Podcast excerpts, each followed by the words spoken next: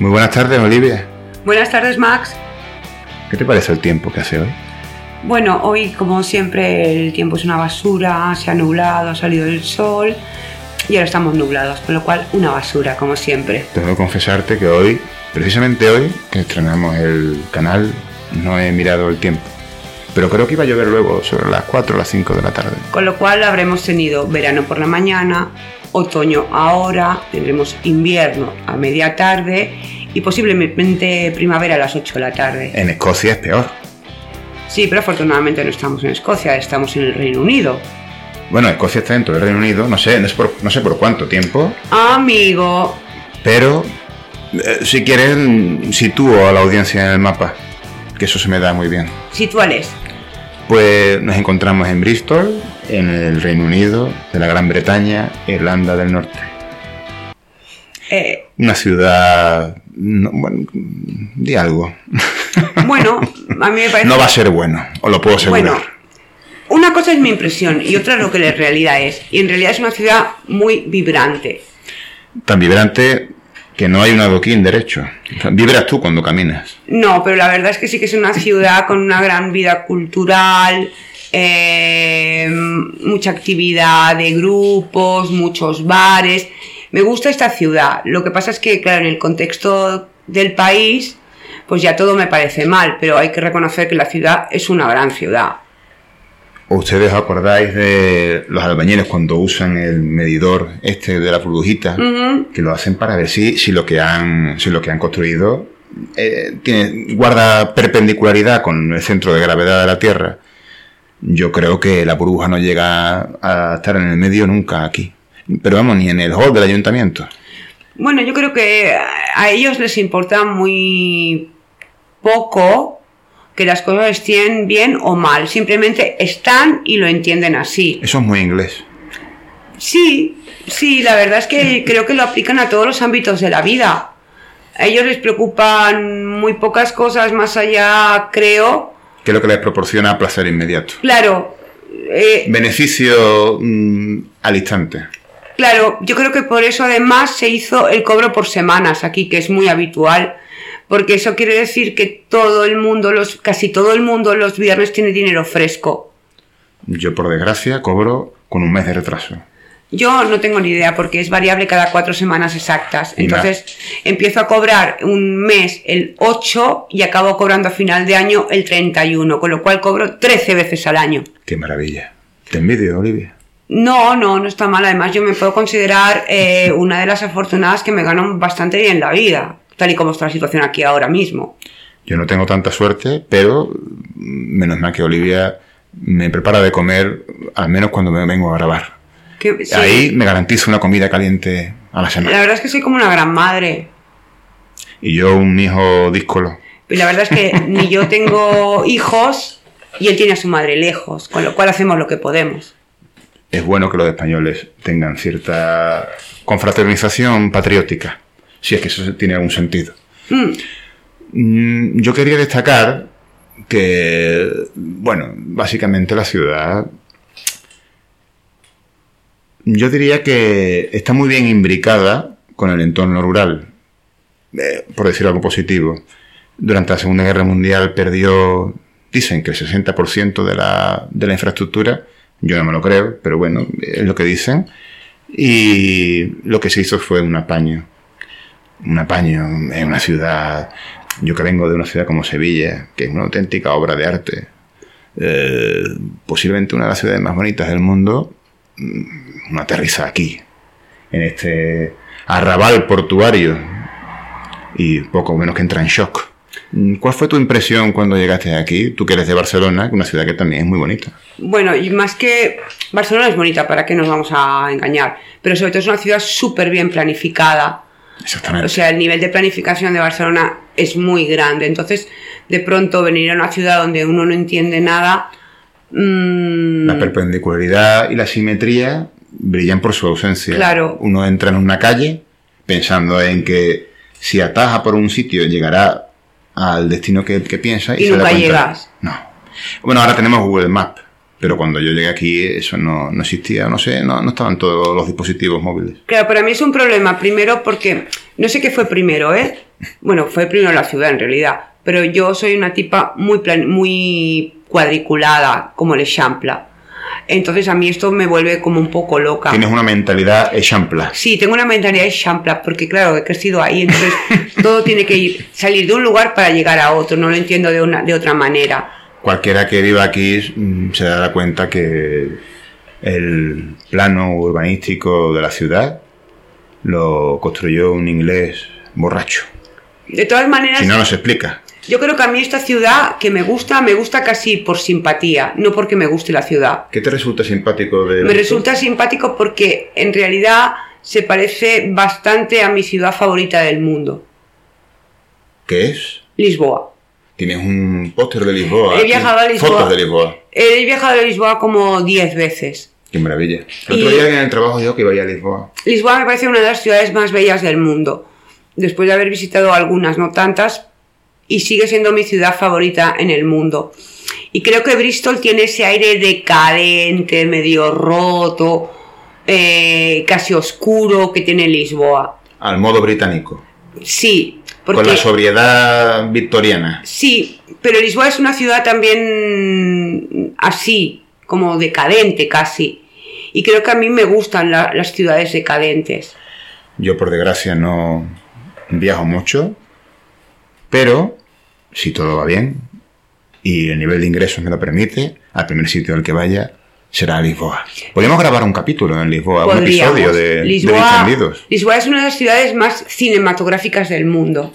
Aprovecho para decir que mm, para, para que nos podamos permitir viajar más, entre otras cosas, suscríbanse al canal, denle a like, hagan comentarios, hagan todo lo posible porque estas dos personas mm, prosperen en la vida. Nosotros vamos a, en principio vamos a hacer podcast, pero nuestra idea es ir eh, trabajando en todas las plataformas disponibles. Nos vais a tener hasta en la sopa. Eh, con lo cual poco a poco iréis eh, conociéndonos a través de las diferentes plataformas donde pensamos hacer diferentes contenidos. Todos mm, en realidad van a estar enlazados, pero creo que serán diferentes contenidos porque en algunos vamos a tener el soporte de la imagen, en otros solo de la palabra. Pero creo que va a ser un buen lugar para que nos encontremos todos aquellos que hacen honor al nombre de nuestro podcast, que es Gente Distendida. Gente que quiere compartir opinión, que no tiene pelos en la lengua y que está dispuesto a generar opiniones de donde haga falta, de donde sea. Básicamente, gente que quiere decir lo que le parece sin pensar en las consecuencias. Y en realidad nosotros vamos a ser un gran ejemplo, porque nosotros no tenemos nada que ver entre nosotros. Somos amigos porque la vida nos hizo amigos, pero en realidad tenemos opiniones casi contrapuestas en casi todo. Eh, con lo cual esperamos en realidad que tengáis el mismo grado de distensión que nosotros. Que podáis decir lo que queráis sin tener que pensar si es correcto o no, porque la mayoría de veces nosotros somos bastante incorrectos. Os vais a empachar de, cor- de incorrección, os lo puedo asegurar. Lo cual generará muchos haters, pero nos acabarán queriendo también, o, o no. No sé, podríamos empezar por definirnos, por ejemplo. Es complicado definirnos, una pregunta muy compleja. ¿Cómo te definirías tú? A ver. eh, eh, primero creo que soy una gran incrédula de casi todo. Pero a la vez es un contrasentido porque a la, vez soy la persona más confiada del mundo. Pero eres una persona muy bien informada. No sé si... Tienes mucho conocimiento. No sé en tu si poder. tengo conocimiento, lo que sí soy una, obseso- una obsesa de acumular datos que la mayoría de veces no sé para qué me sirven. En realidad no me sirven para nada, simplemente una- para mí. Eres una obsesa de la actualización. Te gusta estar en la pomada. Tiene que ver con ese miedo mío a envejecer. Mm.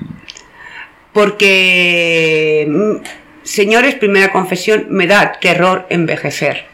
No quiero envejecer. Que es distinto a hacerse mayor, porque no lo puedo parar. Pero envejecer sí que puedo trabajar en ello. Yo ahora que envejezco, tengo que reconocer que mm, me da más pavor envejecer que morir. La gente está obsesionada con la muerte. eh, todos dicen que no creen en Dios, pero luego si le pusieses una pistola encima, te rezarían el credo, el Padre Nuestro y el Ave María juntos. Nadie quiere morir, todo el mundo quiere agarrarse a la vida como si fuera un parque de atracciones interminable, pero el hecho es que la muerte no, no circunda. Yo hace poco vi un, fui testigo de un, de un accidente de coche donde un señor ya mayor terminó, bueno, terminó, estaba en el suelo, manchado de sangre, mm, no sabía si estaba muerto. Cuando volví a pasar por ahí, porque por motivo de trabajo tengo que pasar por ese sitio, vi un montón de flores alrededor. Eso es algo muy propio de, de Bristol. Cada vez que alguien muere, le colocan un montón de, de ramos de flores pero eso, también pasa en España. Yo lo he visto en algunas carreteras, que da un, como un mal rollito. No como aquí. En España es más, es más creepy, da más, más, más, rollito. ¿no? no Es por cómo colocan, la, le ponen fotos y hacen cosas extrañas. Pero yo no sé por qué la gente tiene miedo a morirse. Porque es algo que sabes que va a pasar desde el principio bueno, el principio, del principio, no. desde el principio todo el mundo sabe que se va a morir. No entiende la muerte, nadie entiende la muerte realmente. Yo la verdad es que me parece un soberano aburrimiento no morir. O sea, un soberano aburrimiento. ¿No querrías vivir eternamente? No, la verdad es que no. ¿Sabes que hay gente que ha descubierto cómo retrasar cómo revertir el proceso de envejecimiento. Pues eso me parece una estupidez, porque particularmente creo que tiene que ser un aburrimiento vivir todo el rato. Se lo quedarán los ricos para ellos. Esto es como cuando dicen, si trabajar fuera tan... Tan bueno, trabajarían los ricos. Pues lo mismo. Eh, la gente, nadie, todo el mundo quiere aferrarse a la vida y envejecer al final es, morir, es un pasaporte hacia no tengo la incertidumbre. Yo no tengo ningún interés en vivir todo el tiempo me parece un soberano aburrimiento. O sea, joroba, qué gartura. Para ti morir es, descansar. Para mí morir es terminar un ciclo. O sea, ya está. Por lo tanto, eres creyente. No, no creo en nada. Simplemente creo que te mueres y te mueres y te vas debajo tierra y se acabó.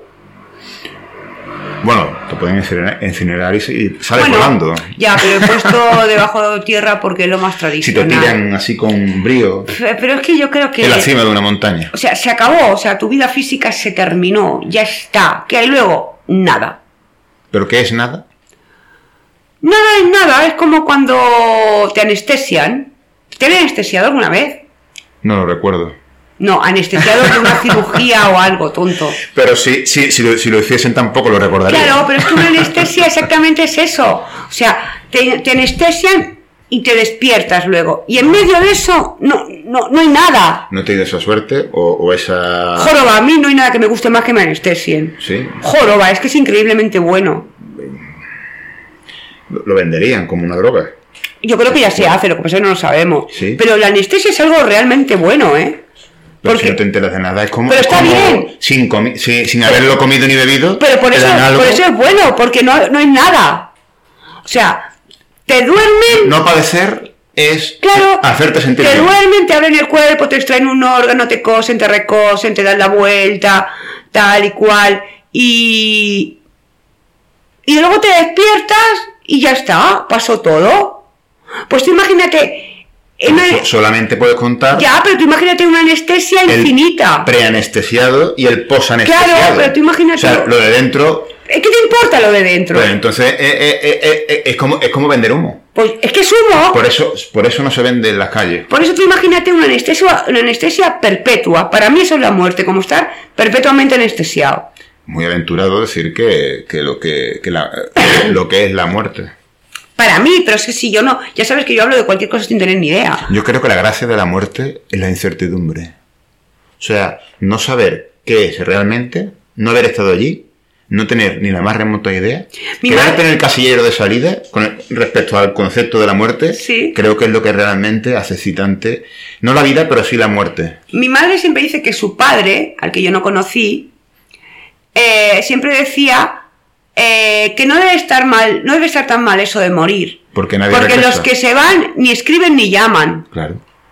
Entonces, mi madre siempre nos dice esa frase, no debe estar tan malo de morir, porque mi padre decía que ni llaman ni escriben. Y yo lo entiendo como una anestesia, una anestesia perpetua. como si estuvieras completamente anestesiado. Y es realmente, lo de la anestesia es realmente bueno. Yo creo que nos tendrían que anestesiar a todos de vez en cuando por prescripción médica. Yo con la vida que llevo, en algún día mm, te- Es re bueno, ¿eh? es re bueno lo de la recurriendo a la anestesia. Y anestesia. además, si finalmente la palmas en ese periodo, Sí. no te enteras de nada. Claro. Es genial, es genial. O sea, no estoy ahora haciendo apología de murámonos anestesiados. Esto suena a secta. Pero lo de la anestesia es un gran invento, a mí me gusta un montón. Bueno, Bueno, igual esto que acabo de decir es una salvajada, pero a los que le han anestesiado alguna vez, seguro que están de acuerdo conmigo, que es un periodo de tiempo súper bueno. Súper bueno. vamos a jugar otro juego. Vamos a. Uno define al otro. Ostras, ¿Qué te pues eso me va a dar mal. Pero tenemos que ser sinceros del todo o tibios, como a ti te gusta. Las dos cosas. Ay, En tu, en tu, en tu, en tu, desde tu tibieza, como pero si de- yo no tengo de eso. ese es el problema. Entonces yo, digamos que tengo dos planos distintos y tú solamente tienes uno. Vale, voy a intentar eh, no fastidiar esto del, del episodio 1. Tienes que ser, en distendido somos honestos y, y- y no hay filtro. El único filtro que tenemos es el que tenemos puesto en el micrófono. A ver, No vamos a ser Primero- benevolentes con la clase política, con, con el mundo, con absolutamente nada. Así que primero yo creo que tendríamos que decir a la gente cómo nos conocimos, que es ya de entrada da para una novela. yo tendría que empezar hablando de, de cómo, mm, de cuáles fueron mis peripecias aquí y cómo llegué hacia ti. No, eso no le importa a nadie, lo que eras antes de nosotros. Entonces tendría que, que decir que a ti te trajo el amor o el desamor y a mí me trajo la desesperación. Por Vale. eso estoy aquí. Va, A mí me trajo, no sé si el amor, a mí me trajo, como siempre, eh, las ganas de empezar otra, una cosa nueva. Y en ese camino iba acompañada de un amor. Pero en principio fueron mis ganas de, de, bueno, ya terminé una historia que estaba viviendo a nivel laboral, a nivel vital, y como soy un culo de mal asiento, quería experimentar otra cosa. Y acabé en Inglaterra por descarte de otro destino que ya tenía planificado, súper planificado, y todo se fue al traste por un visado. Algo... No se me ocurre un- un- una manera más... más mm, perfectamente resumida de tu... de tu... sí, de toda tu andadura en, en- en- en todo, todo lo que es todo lo que todo lo que viene siendo mm, tu aterrizaje tu alunizaje más bien aquí en porque Sí, tú porque al principio alunizaje. No no estuviste muy cómoda que me dijeron No, no, no estaba nada cómoda porque todo salió mal. Porque todo salió mal porque yo la cagué en realidad cambiando mis planes. pero no cambiar los planes es aburrido Ya, pero, o sea, yo cambié el plan del plan. ah pero eso me parece maravilloso No, eso, eso fue una gran cagada en le realidad. debes a, distendi- a eso todo lo que somos ahora Ya, pero fue- eso fue una gran cagada en realidad, porque al final... eh, no te compensa no te Claro, yo que parezco tan dura, tan por encima del bien y del mal, tal y cual, al final mm, me mueven las mismas cosas que a, las de- que a los demás. ¿Tiene sentido hacer balance? De decir, esto tendría que haberlo corregido, esto no tendría que haberlo corregido. Hay un balance y una, y una enseñanza. ¿Pero tiene sentido? O sea, ¿merece la pena hacer el balance? Porque el pasado es pasado. Tiene sentido hacer balance. El pasado tiene impacto realmente en la Sí, realidad. tiene un montón de impacto. Yo cada vez lo menos. Todas tus decisiones pasadas en realidad están definiendo la vida que vives hoy. Yo hay dos cosas con las que no estoy de acuerdo. Una es darle importancia al pasado, porque el, el- Perdón. el impacto del pasado sobre la realidad no es como nos imaginamos, no tiene tanta importancia, y de eso sí he reflexionado y me he dado cuenta con el tiempo. Y otra cosa que vi en una película, no recuerdo qué película, pero también tiene sentido. Viviríamos mejor sin el sentimiento de esperanza. El otro día... Nietzsche me daría razón. El otro día mi padre, mi padre que es muy mayor, como ya sabes, ya tiene un pequeñito problema de Por salud, cierto que e- él, él tenía bastante devoción por la muerte. Eh, me, me decía una frase que yo ya la había escuchado muchas veces, pero que me parecía casi banal, pero cuando se la escuché a un hombre tan mayor y enfermo, cobró como mucho sentido. Pero sobre todo es porque mi padre me dijo algo profundo, mm, que nunca me había dicho en realidad, porque nuestra relación es muy superficial. Muy amorosa, pero muy superficial. Nadie tiene una, relación profunda con sus padres. ¿Por pudor o por vergüenza? Y entonces el hombre me dijo, ay, en realidad, y ya sé que lo que voy a decir ya lo- se lo ha dicho a alguien mil veces a otros mil personas, pero él me dijo, ay, hija, tendríamos que vivir dos vidas. Y yo le dije, ya sabía lo que me iba a decir, pero estaba intentando dar conversación. Me dijo, "Eh, sí, ¿por qué, papá? Me dijo, porque tendríamos que vivir una vida cometiendo errores y otra viviéndola con todo lo aprendido. Pero yo creo que la vida plena, la gran vida, es, el- es- es la de los errores que no lo son tanto. Sí, pero eso nos parece a nosotros. Eso nos parece a nosotros ahora que nos creemos con mucha Eso vida. suena muy, muy moralista. No, pero eso nos parece a nosotros, lo entendí, porque eso nos parece ahora a nosotros, porque nos creemos que tenemos mucha vida por delante. Pero estamos hablando frente a un hombre que está, aunque él no lo sepa, está haciendo balance de su vida. Porque Pero- está al final. Vuelvo a, lo de siempre, hacer balance realmente tiene sentido, compensa. Sí que tiene sentido en este caso. Yo lo veo como el bostezo. O sea, algo no sirve para nada, pero se hace. No, yo creo que él ahora está intentando hacer balance de su vida para, en el tiempo que él calcula que le queda por delante, cagarla menos. Ah, bueno. Cagarla menos, sobre todo, creo que se Pero está, eso suena muy eh, perfeccionista. creo que se está intentando reconciliar o sanar todo aquello que él ahora entiende desde su perspectiva de la edad, porque esto no lo vio a los 30, de que hizo daño o de que cometió errores que causaron daño en los demás, sin querer posiblemente, no, seguro, sin querer, porque básicamente mi padre es una buena persona. O sea, es la mejor persona que yo conozco en mi vida. Yo a mi padre jamás le oí hablar mal de nadie, nunca. Eso es un rasgo distintivo de una buena es persona. un rasgo distintivo de una buena persona. Nunca he entendido lo que es una buena persona. Yo tampoco porque no lo soy. Pero lo veo en los demás.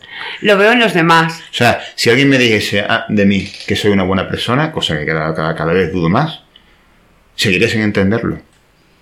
Pero puedes reconocer a una buena persona. Puedo reconocer acciones positivas No. Una persona benevolentes. una persona- El que rescata gatitos de la calle No, eso, es, eso es una persona que tiene gestos buenos. Un genocida le canta, baña a sus hijos por la noche. Mm, Eso- y y eso no le convierte en una buena persona. Simplemente es un genocida que tiene actos buenos, pero es un genocida. O sea que para valorar una buena persona hay que verlo desde un esquema, hay que extrapolarse y, y examinarlo de- desde su conjunto. Claro. Desde toda, desde, Desde su trayectoria. su trayectoria global. Claro, claro.